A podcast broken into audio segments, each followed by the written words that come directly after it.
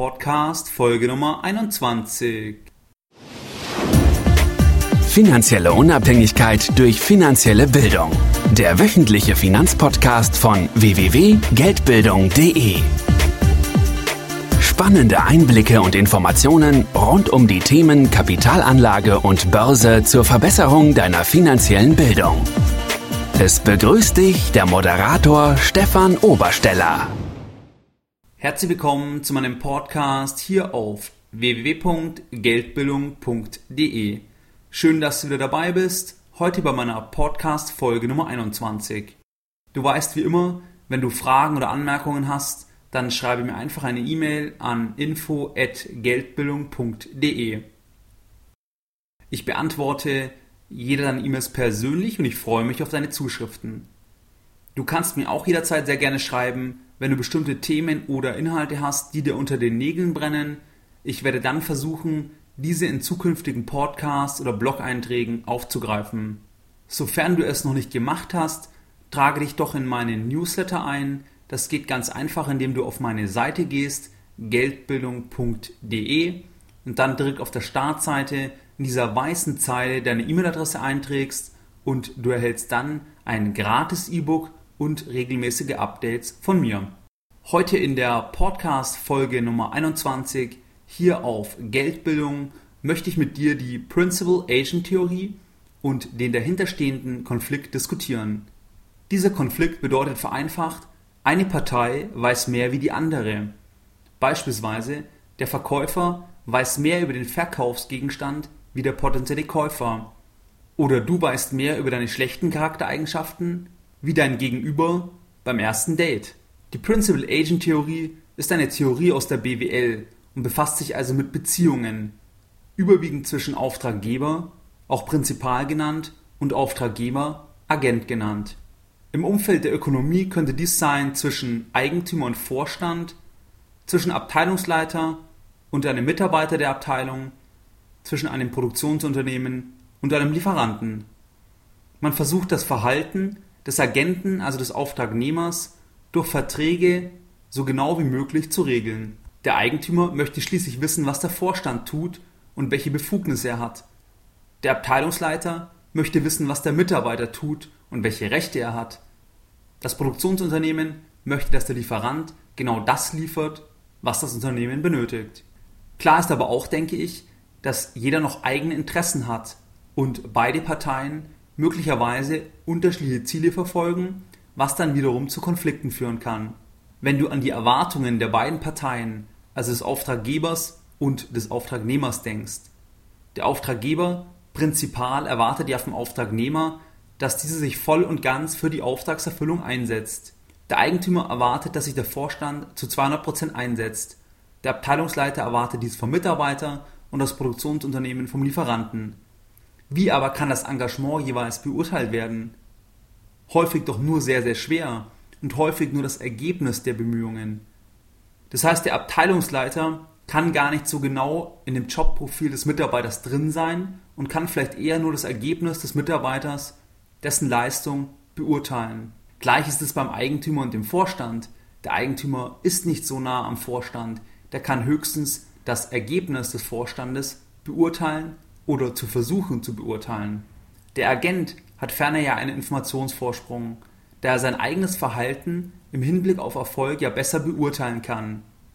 Jetzt könnte er dies, also diese Informationsasymmetrie, zu Ungunsten des Auftraggebers und für seine eigenen Zwecke durch entsprechendes Handeln ausnutzen. Ich gebe dir ein Beispiel. Der Vorstand könnte sehr egoistisch und nur kurzfristig bedacht handeln und nur zu seinem Vorteil, das heißt, dass er gemäß seinem Vertrag das maximale Gehalt bekommt, unabhängig von dem, ob das im Interesse der Eigentümer ist. Analog könnte es bei einem Mitarbeiter sein. Ein Mitarbeiter könnte sagen, er arbeitet sehr, sehr wenig, er tut nur nach außen hin so, als ob er arbeiten würde und er zeigt nur ab und zu Ergebnisse, aber eigentlich liefert er dem Unternehmen kaum oder nur wenig Mehrwert. Jetzt ist für dich die Frage, wo könnte dieser Konflikt, dieser Konflikt der Informationsasymmetrie bei der Kapitalanlage auftreten? Es gibt hier klassischerweise zwei Bereiche, wo es für dich relevant sein könnte. Die Situation 1 ist zwischen Bankkunde und Bankberater oder eben Bankverkäufer, wie ich es oft nenne, und die zweite Situation zwischen Eigentümer und Vorstand einer Gesellschaft. Wenn du denkst zwischen Bankkunde und Bankverkäufer, du bist der Auftraggeber und gibst dem Bankverkäufer den Auftrag, dich zu beraten. Der Berater bzw. Verkäufer hat aber vielleicht ein anderes Zielsystem wie du. Er möchte möglichst viel Provision und möglichst wenig Arbeit. Er hat ferner einen enormen Informationsvorsprung beim Produkt. Er informiert dich ja über das Produkt. Und du bist vielleicht nicht vorbereitet im Gespräch und hast so einen enormen Informationsnachteil. Dieses Problem kannst du lösen, indem du dich selbst informierst, deine Finanzen selbst aktiv in die Hand nimmst und dich eben nicht blind auf den Berater bzw. Verkäufer verlässt, damit er eben nicht, wenn du an den Falschen gerätst, diese Informationsasymmetrie zu seinen Gunsten ausnutzen kann. Ich möchte hier in keinster Weise sagen, dass dies der Fall sein muss. Ich möchte dir lediglich das Problem aufzeigen, das eben aus dieser Asymmetrie resultieren kann. Das heißt, wenn du denn an die falsche Person gerätst, dann könnte diese Person eben die Asymmetrie ausnutzen zu den eigenen Gunsten und was dann eben darin resultieren würde, dass du eine Anlage im Portfolio hast, die nicht zu dir passt und eigentlich nur aus Unwissenheit bei dir im Portfolio gelandet ist. Beim aktionären Vorstand ist es das gleiche. Als Aktionär bist du vielleicht an einer langfristigen Wertsteigerung interessiert, wohingegen der Vorstand vielleicht einen kurzfristigen Vertrag hat und auch kurzfristig incentiviert wird.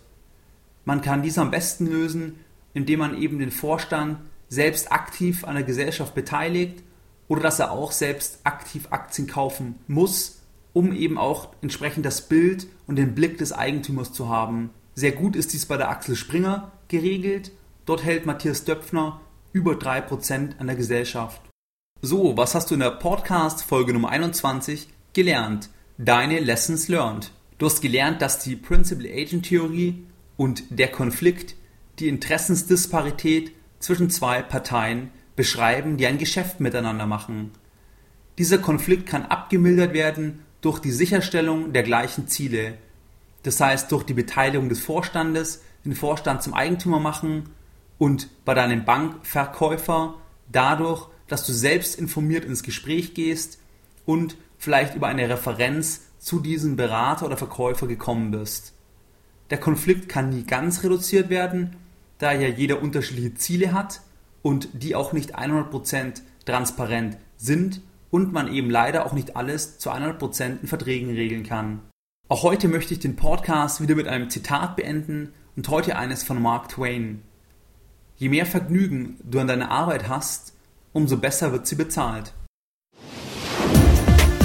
Mehr Informationen zum Thema finanzielle Bildung auf dem Weg zu deiner finanziellen Unabhängigkeit findest du unter www.geldbildung.de. Und immer daran denken, Bildung hat die beste Rendite.